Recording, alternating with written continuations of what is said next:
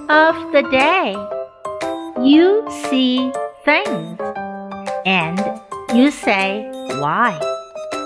But I dream things that never were. And I say, why not? By George Bernard Shaw. 你看到了事情，你说为什么？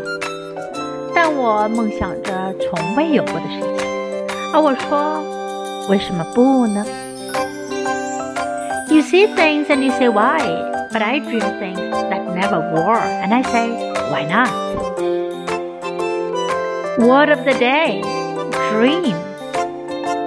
Dream，做梦，梦见，想象，梦想。